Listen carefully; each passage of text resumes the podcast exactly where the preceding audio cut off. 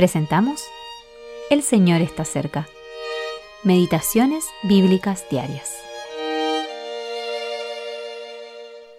Meditación para el día 11 de julio del 2023.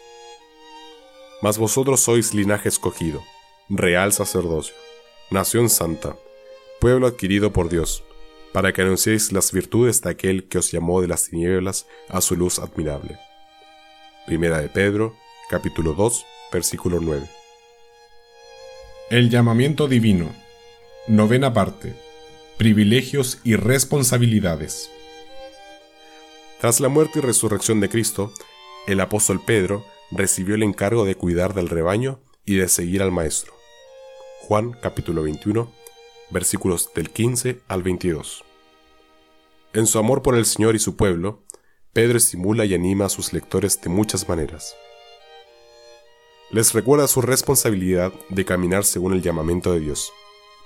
Si invocáis por Padre a aquel que sin acepción de personas juzga según la obra de cada uno, conducíos en temor en todo el tiempo de vuestra peregrinación. Capítulo 1, versículo 17.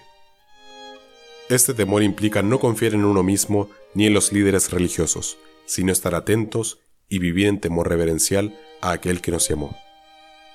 Pedro describe a los creyentes la maravillosa posición y los privilegios que Dios les ha dado.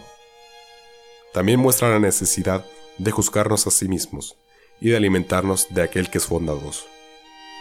Podemos responder a su llamamiento, acercándonos a Él para crecer y hacer progresos a través de la leche espiritual de la palabra. Versículos del 1 al 4. Como piedras vivas, estamos vinculados a aquel que es la piedra viva rechazada por el hombre, mas para Dios escogida y preciosa.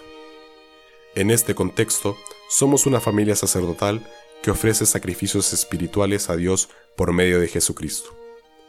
Al mismo tiempo, somos una generación elegida para representarlo, para honrar y proclamar sus derechos en este mundo.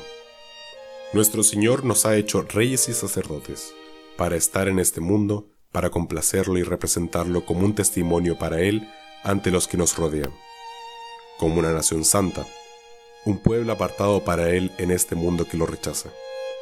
Él nos ha llamado de las tinieblas con el propósito de que podamos proclamar lo maravilloso que Él es, para que otros sean atraídos a Él por medio nuestro. Alfred E. Bauer